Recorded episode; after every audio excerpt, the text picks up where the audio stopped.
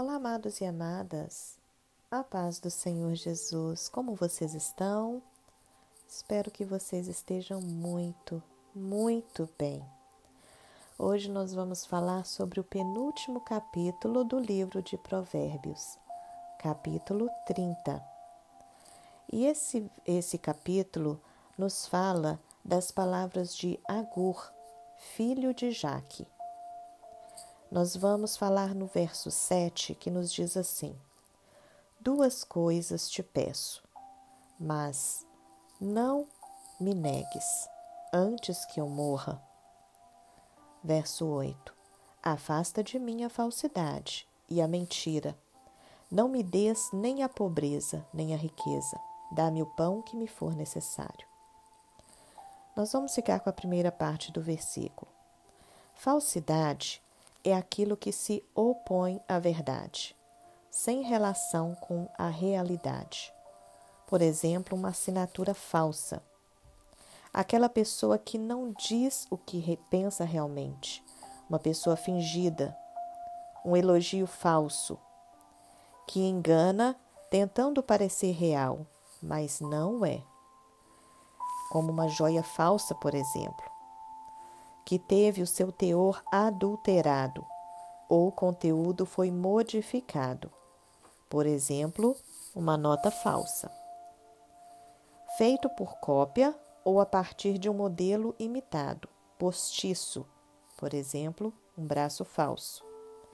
Sem fundamento, lógica ou exatidão, errôneo, por exemplo, um comentário falso.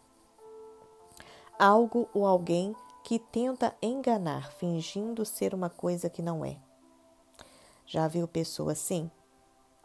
Pois então, são pessoas falsas. E a mentira? É ação ou efeito de mentir. Uma ideia equivocada, aspecto ou aparência que induz em erro.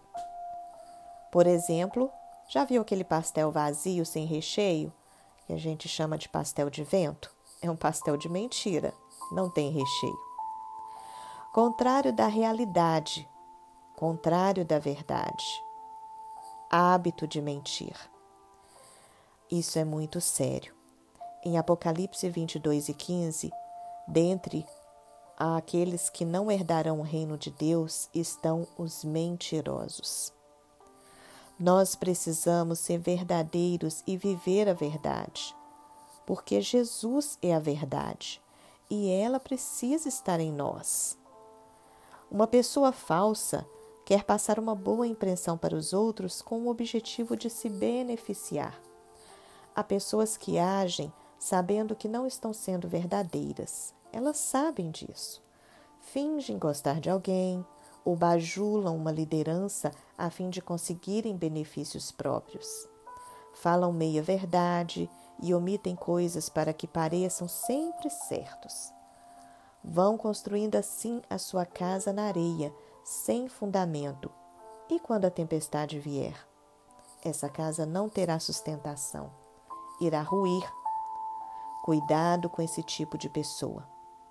Há outros também que, por questões de carência emocional tão alta, farão de tudo que puderem para agradar aos outros às vezes até sendo alguém que realmente não são, mas na ânsia de receber elogios, bajulações ou aprovação, fazendo parte de um grupo, acabam por agir até que meio que inconsciente, sem saber o que realmente são, não se autorrespeitando.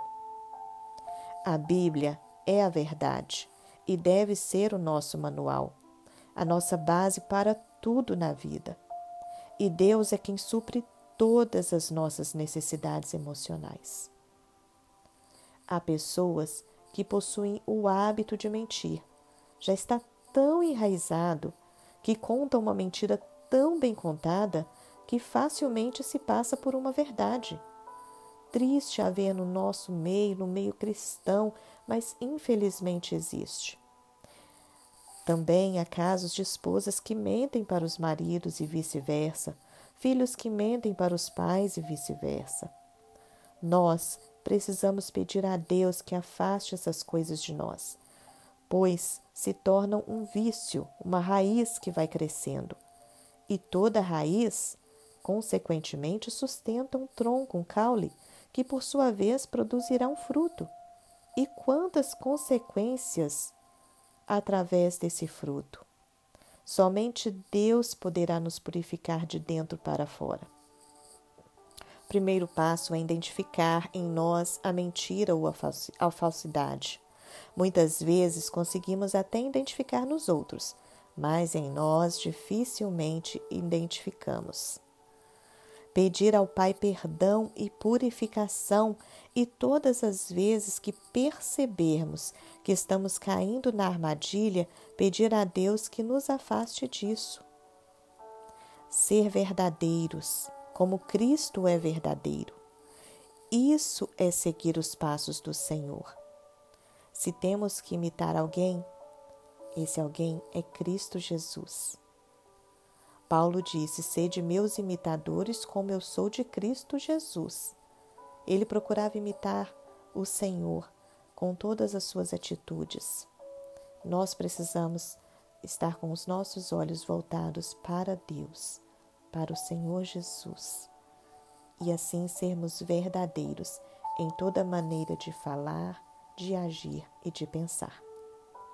Espero que esse devocional tenha abençoado a sua vida e amanhã eu te espero para mais um devocional e o último devocional desta jornada, no capítulo 31 do livro de Provérbios. Que Deus te abençoe. Fique na paz do Senhor.